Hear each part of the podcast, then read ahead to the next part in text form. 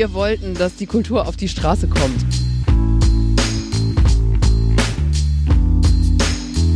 dass auch diese wirklich kleinen Initiativen, die ja meistens auch nicht so viel Geld brauchen, ne? also dass die eben erhalten bleiben können und äh, weiterhin Düsseldorfs Kulturlandschaft bereichern können.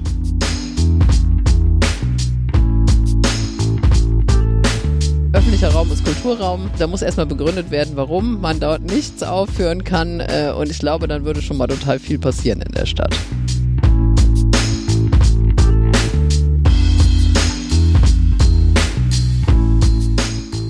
Ja, Grünfunk Düsseldorf, Folge 3. Wir erhöhen die Schlagzahl. Herzlich willkommen. Und, das kann ich direkt sagen, wir haben heute eine Premiere. Und zwar wird es das erste Interview sein, was wir nicht telefonisch geführt haben. Das ist, glaube ich, für uns alle auch angenehmer gewesen. Und zwar haben wir mit der Clara Gerlach gesprochen über Kultur und zwar im Hofgarten. Ja, wir hatten ja schon beim letzten Mal angekündigt, dass wir in die Stadtmitte vorrücken wollen und haben uns dann tatsächlich den Hofgarten ausgewählt. Vor allem, weil ich die tolle Idee hatte, falls es regnet und wir ja auf jeden Fall live aufnehmen wollten, könnten wir uns dort in dieser Konzertmuschel unterstellen und trotzdem im Freien mit großem Abstand aufnehmen aufnehmen. Das war natürlich dann Unsinn, weil diese Konzertmuschel, die auch einfach nur eine Bühne ist, komplett verschlossen war. Aber wir hatten Glück, es war schon ziemlich warm und trocken und konnten mit Clara da das Interview führen. Auch wenn du sagst, es war Quatsch, aber die Idee war trotzdem nett und dementsprechend war auch das Interview. Und die Umgebung war ja zumindest relativ kulturnah auf Sichtweite des Schauspielhauses und dem Malkasten auf der anderen Seite an der Jägerhofstraße ist dann auch noch das Theatermuseum, also eigentlich ein ganz guter Kulturort, der gleichzeitig auch ganz schön ruhig war. Ich glaube, man hört sogar ein paar Vögel zwitschern. Hört einfach mal rein. Stimmiger Ort, stimmiger Gast.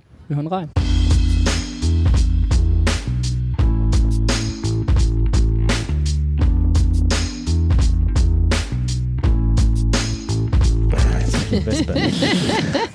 So, das ist der Nachteil, wenn man draußen ist. Ich werde hier von der Wespe gebremst, aber wir beginnen das äh, Interview mit Clara Gerlach, die seit 2004 schon Ratsmitglied ist und äh, Mitglied im Kulturausschuss und äh, im Schulausschuss sitzt. Unter anderem ist sie Mitglied im Aufsichtsrat der Deutschen Oper am Rhein. Nicht mehr. gewesen. Ja, und ähm, Simon, komm mal mit deiner ersten Frage. Ja, Clara, herzlich willkommen. Schön, dass du da bist. Du bist also für uns auf jeden Fall die Expertin für Kulturpolitik. Kannst du gerade mir jetzt mal als Laien einmal kurz erklären, was bedeutet eigentlich Kulturpolitik in der Kommune und was beinhaltet dann grüne Kulturpolitik? Also ich würde sagen, Kulturpolitik in den Kommunen ist total wichtig, weil ein ganz großer Teil der Förderung der Kultur in den Kommunen passiert. Der Bund äh, fördert eher so größere Projekte und äh, natürlich hat auch immer mal Fördermittel, die auch mal von den Kommunen abgerufen werden. Dann äh, fördern die Länder auch, aber das Land NRW hat jetzt massiv aufgestockt seine Kulturförderung. Glücklicherweise hatte aber eine Zeit lang äh, tatsächlich weniger Etat als die Stadt Düsseldorf äh, an Etat zur Kulturförderung hat. Und eigentlich ähm, ist fast alles das, was an Kulturförderung passiert, äh, passiert in den Kommunen. Und äh, es gibt zum Beispiel auch die Maßgabe, äh, dass wenn sich eine Initiative bewirbt auf Bundes- oder Landesförderung, dass eigentlich die Kommune immer auch einen Anteil dazu tun muss. Also das heißt, dass wir hier schon eine ziemlich hohe Entscheidungskraft haben, weil wenn wir den Anteil nicht dazu tun oder wenn wir nicht fördern, dann wird das normalerweise negativ gewertet, wenn man sich für eine Landes- oder Bundesförderung äh, bewirbt. Also insofern äh, sind die Kommunen da äh, schon ganz wesentlich, was die Kulturförderung betrifft. Und äh, die Kultur passiert ja auch in der Kommune, natürlich auch übergreifend, ne? aber hier äh, sind wir ja ganz nah dran und äh, alle Menschen, alle Bürgerinnen und Bürger kriegen hier äh, auch mit, was in der Kultur passiert. Und äh, grüne Kulturpolitik, wie soll ich sagen, also ich kann es vielleicht äh, festmachen daran, äh, was wir uns vorgenommen haben, als wir angetreten sind, ähm, dann äh, 2014 in einer Gestaltungsmehrheit. Ähm, wir wollten, dass die Kultur auf die Straße kommt. Ähm, bis dahin ähm, ist sehr viel in den Museen passiert. Ähm, und es ist aber auch immer viel, viel mehr in die Museen gedrängt worden. Und es hat, ist sehr wenig auf der Straße passiert.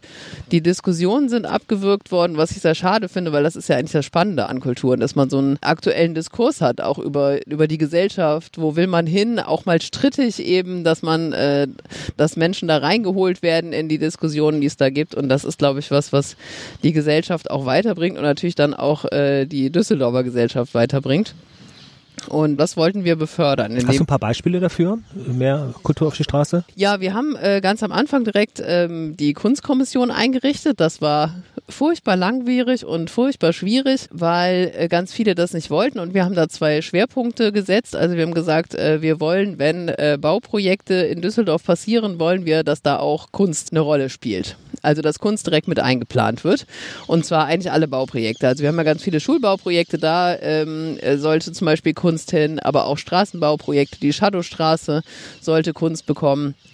Die Wehrhahnlinie hatte ja damals schon Kunst bekommen, was ja auch total äh, toll ist und ja auch ähm, unheimlich positiv angenommen worden ist. Und äh, dafür haben wir halt, äh, wollten wir eine Struktur schaffen, die äh, nicht, wie es vorher der Fall war, äh, so ist, dass die Politik entscheidet, vielleicht mit einer Vorgabe der Verwaltung, wen man da fragt der Kunst schaffen kann, sondern dass diejenigen, die wirklich auch fachlich versiert sind, also die Künstlerinnen und Künstler äh, und natürlich auch Stadtplaner und Kunsthistoriker, äh, dass die diesen Prozess gestalten, so dass man auch eine ganz andere Qualität von Kunst hat, die dann natürlich auch einen ganz anderen Diskurs in der Stadtgesellschaft erwirken kann. Und äh, das hat sehr viel Gegenwehr äh, verursacht, vor allen Dingen bei der CDU, die, ähm, glaube ich, nicht damit einverstanden war, dass andere entscheiden sollen. Dabei entscheiden wir als Rat natürlich zuletzt, aber wir bekommen eine fachliche Beratung der Kunstkommission, äh, die uns sagt, wir würden das Verfahren so machen, wir schlagen die und die Künstler vor oder wir machen offenen Wettbewerb und wir entscheiden uns jetzt äh, dann äh, für diese für diese künstlerische Gestaltung zum Beispiel. Und es hat ja auch im, äh, also im Weiteren dann äh, sehr viele Diskussionen darüber gegeben. Und das finde ich ein bisschen schade, weil äh, in der Kunst ähm, herrscht so ein bisschen die Idee oder, oder bei vielen die Idee, äh, dass das ja jeder irgendwie kann. Und ich glaube, dass jeder auch dazu befähigt ist, aber man braucht schon, um gute Kunst zu machen, die auch wirklich trifft und Menschen trifft, braucht man schon äh, sehr viel, ja, muss man schon sehr versiert sein. Also äh, ich würde schon sagen, dass man das studiert haben muss und dass man, dass man sich damit sehr, sehr viel beschäftigt haben muss, weil äh, nur dann wird es irgendwie richtig spannend. Es klang gerade schon in deinen Antworten raus, du hast schon einiges dazu gesagt, ähm, aber trotzdem nochmal die Frage. Im Wahlprogramm der Grünen steht ja auch der Begriff vielfältige Kulturpolitik. Kannst du uns da kurz was zu sagen? Ja, auf jeden Fall. Also äh, die Grünen, das ist ja traditionell so, ähm, äh, haben sich natürlich immer sehr um die freie Szene gekümmert. Und auch das ist natürlich ein Aspekt davon, äh, Kunst auf die Straße zu bringen, weil die freie Szene macht ja viel Innovatives und Neues, probiert Dinge aus und war ja auch immer, äh, die wollten ja auch immer auf die Straße gehen. Das hat was mit Vielfältigkeit zu tun. Wir haben äh, natürlich unterschiedliche Kunstsparten, ähm, die ja auch diese Vielfältigkeit abbilden, aber wir haben natürlich in Düsseldorf, das ist wirklich äh, fantastisch, so viele unterschiedliche Akteurinnen und Akteure, die hier Kunst und Kultur machen. Und die müssen natürlich irgendwie auch sichtbar werden. Und die müssen auch, und darum haben wir uns auch sehr bemüht, ähm, äh, die müssen natürlich auch die Möglichkeit haben, Produktionen zu machen. Also die müssen diese Infrastruktur haben. Im Grunde finde ich, ähm, das war mir immer ganz wichtig, äh, fachlich, inhaltlich will ich niemanden da reinreden. Aber die Politik muss natürlich Sorge dafür tragen, ähm, dass das fachlich Inhaltliche ausgelebt werden kann und auch nach draußen gebracht werden kann.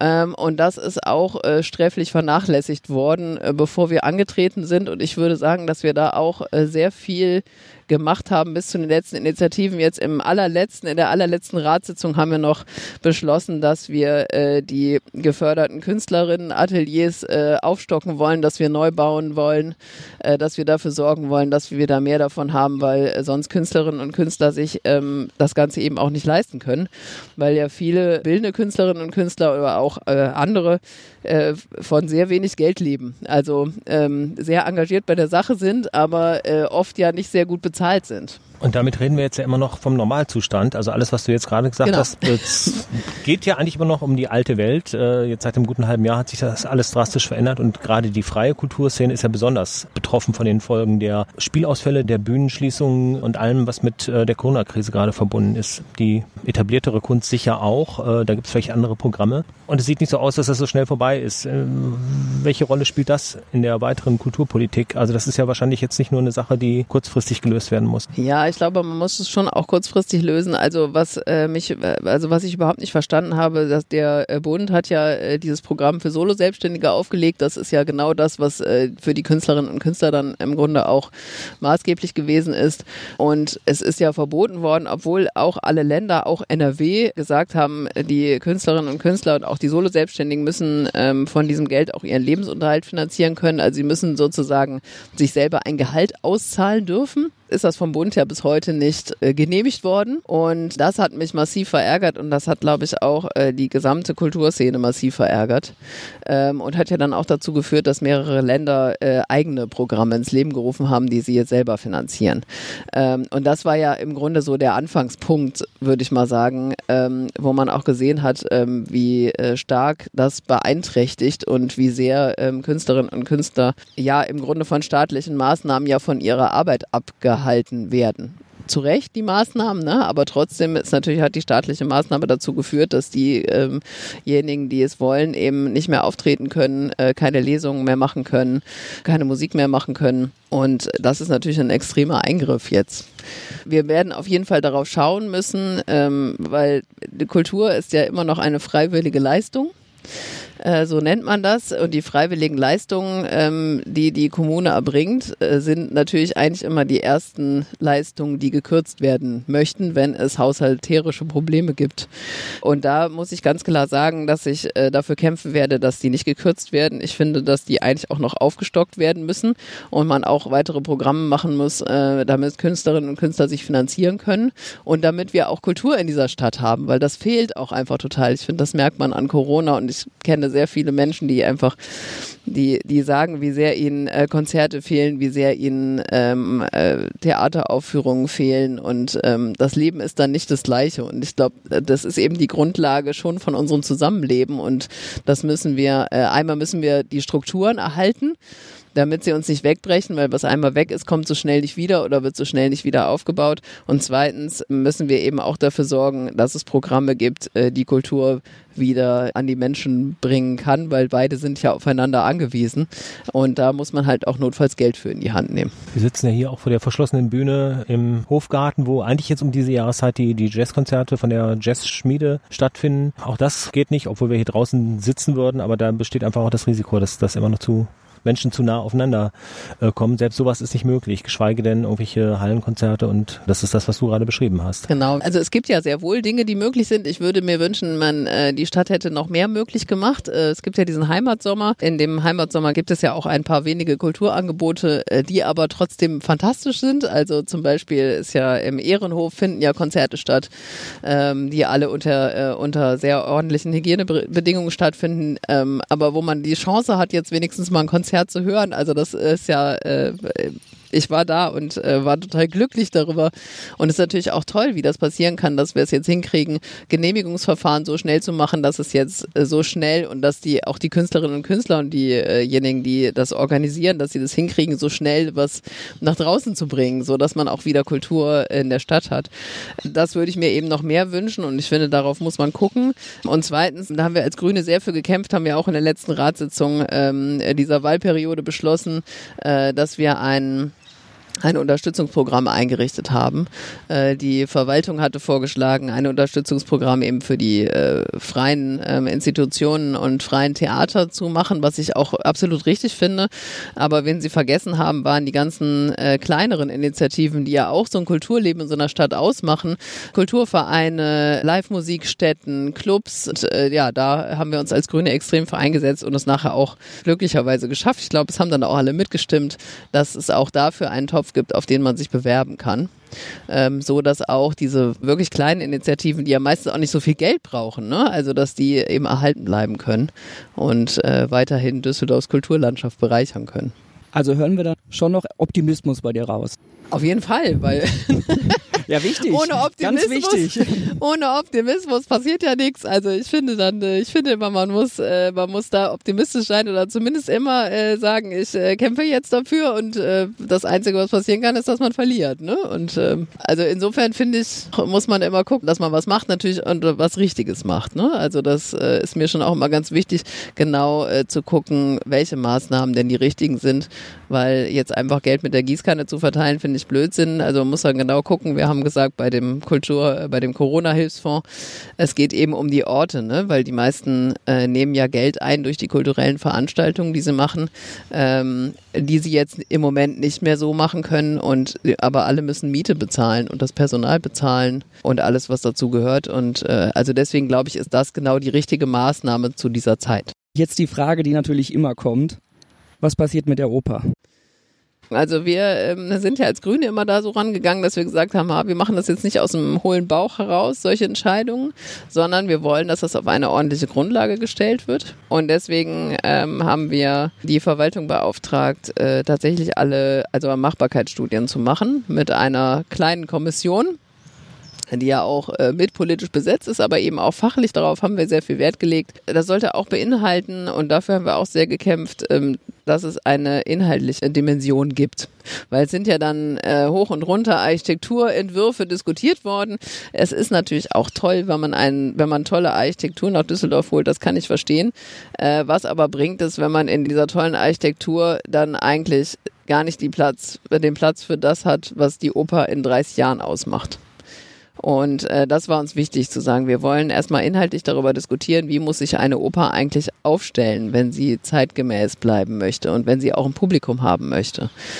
Für uns ist es klar, wir haben, ähm, es gibt ja in vielen Städten gerade die Diskussion über die Opern, weil die alle ungefähr zum gleichen Zeitraum gebaut worden sind und jetzt alle sanierungsbedürftig sind. Und deswegen wird das eben viel diskutiert. Manche Städte haben das auch schon gelöst. Und äh, die Städte, die ich am spannendsten fand, sind die, die gesagt haben, wir wollen die äh, Oper nicht sozusagen als Tempel der Hochkultur aufstellen, sondern natürlich soll da Hochkultur passieren, aber wir möchten das Ganze öffnen.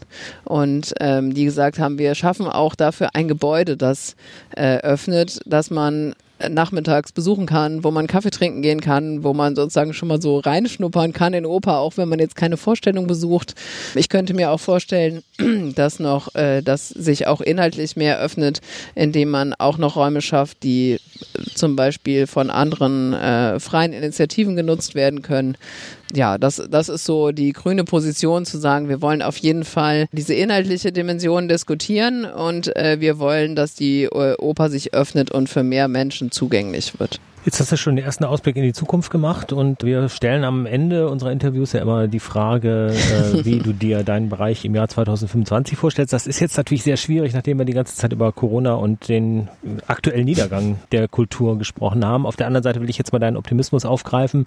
Gehen wir mal davon aus, ab Anfang 2022 wird das Problem halbwegs gelöst. Man kann sich zumindest, warum auch immer, wieder in irgendeiner Form normal treffen und äh, normal an Kulturveranstaltungen äh, teilnehmen, in Museen gehen. Dann hast du jetzt noch drei Jahre Zeit, um ungefähr äh, deine Zukunft auszumalen? Ach, also ich würde auch gar nicht von Niedergang sprechen, weil ich äh, finde das wirklich fantastisch, wie flexibel eben die Kulturmacher hier sind in Düsseldorf und was sie hier auf die Beine stellen, ähm, damit es in Düsseldorf Kultur gibt. Deswegen kein Niedergang, ähm, aber natürlich kann man das alles noch befördern. Ich habe davon gesprochen, es ist vielleicht eigentlich auch nicht so spannend, aber es ist natürlich für die Kulturszene spannend und das, was da dabei rauskommen wird, ist auch total spannend, dass wir einfach, dass wir Räume brauchen. Ähm, und wir haben, äh, es wird einen Raum geben, ähm, wenn wir, äh, wenn das Forum Freies Theater, das wird umziehen an den Hauptbahnhof, äh, das Cup 1, da haben wir ja ähm, auch ein Erfolg, finde ich, äh, neue Räume für die Zentralbibliothek gefunden, aber auch für das Forum Freies Theater. Und wir haben als Grüne dafür gekämpft, dass äh, dieser Raum, der jetzt mit Theater genutzt ist, weiter erhalten bleibt und dass das ein Ort für die freie Tanz- und Theaterszene wird, äh, wo sie proben können ähm, wo sie sich treffen können, aber auch auftreten können. Und dass es auch interdisziplinär wird, nämlich mit, ähm, äh, dass da auch Konzerte stattfinden können, dass da Lesungen stattfinden können. Also dass es einfach ein toller, neuer, spannender Ort in der Stadt wird. Und das ist jetzt schon auf einen guten Weg gebracht, aber das muss man natürlich trotzdem weiter begleiten, damit es dann auch passiert. Und für die bildende Kunst kann ich nur sagen, es fehlt massiv an Atelierraum. Wir haben es jetzt beschlossen, aber auch das wird man weiter begleiten müssen. Äh, es gibt die Idee, einen Produktionsort für die bildenden Künstlerinnen und Künstler zu schaffen schaffen, nach dem Vorbild in Berlin, wo man sich einmieten kann in Werkstätten. Und das wäre auch so wahnsinnig wichtig als, als Förderung, ähm, weil das einfach auch eine andere Chance, also es ist eine Förderung für alle Künstlerinnen und Künstler in Düsseldorf, von denen wir ja wahnsinnig viele haben. Und es würde halt auch die Chance bieten, dass man äh, andere Dinge ausprobieren kann, also dass man andere Qualitäten schaffen kann. So, und das ist meine äh, Vision. Wir brauchen diese Räume, damit Kunst hier passieren kann. Und wir brauchen natürlich auch einen anderen Umgang mit dem öffentlichen Raum. Nämlich eigentlich ist für mich äh, der öffentliche Raum Kulturraum. Das wird im Moment überhaupt nicht so gehandhabt, weil es wahnsinnig schwer ist, im öffentlichen Raum eine Genehmigung zu bekommen, um hier was aufzuführen. Und ich finde, wir sollten einfach sagen, öffentlicher Raum ist Kulturraum. Da muss erstmal begründet werden, warum man dort nichts aufführen kann. Äh, und ich glaube, dann würde schon mal total viel passieren in der Stadt. Ja, und damit du deine Ziele erreichen kannst, trittst du ja bei dieser Wahl wieder an. Überraschenderweise. genau, du bist auf Listenplatz drei der Ratsreserveliste und und du bist Direktkandidatin für Unterbilk Ost und Friedrichstadt West. So, das heißt, für dich steht natürlich jetzt auch Wahlkampf an. Was machst du denn die nächsten Wochen? Also ich habe mir natürlich schon unheimlich viele Gedanken darüber gemacht, was ich machen werde. Also insofern gibt es schon ganz viele Ideen. Ich kann nur sagen, der Raum, von dem ich will, dass er für die freie Tanz- und Theaterszene äh, zugänglich ist, liegt direkt neben meinem Wahlkreis. Es gibt das Albrecht-Dürer Berufskolleg, äh, wo die Schule ausgezogen ist. Das wäre hervorragend geeignet als Werkkunsthaus, also als äh, Werkraum für die äh, bildenden Künstlerinnen und Künstler. Es gibt eine tolle Initiative äh, rund um die Bilker Kirche, auch mein Wahlkreis. Ähm, wo es um den Platz des guten Lebens geht. Und äh, da geht es darum, weniger Autos, mehr Grün, mehr Zusammentreffen, mehr Kultur natürlich. Also das alles sind Dinge, die ich äh, in meinem Wahlkampf nach vorne bringen will und natürlich auch an diejenigen, die mich wählen. Hoffentlich. ja, da hoffen wir doch mit, oder? Natürlich. Ja, in diesem Sinne viel Erfolg, Clara. Danke. Und vielen Dank für das Interview. Ja, vielen Dank. Danke euch. Alles Gute.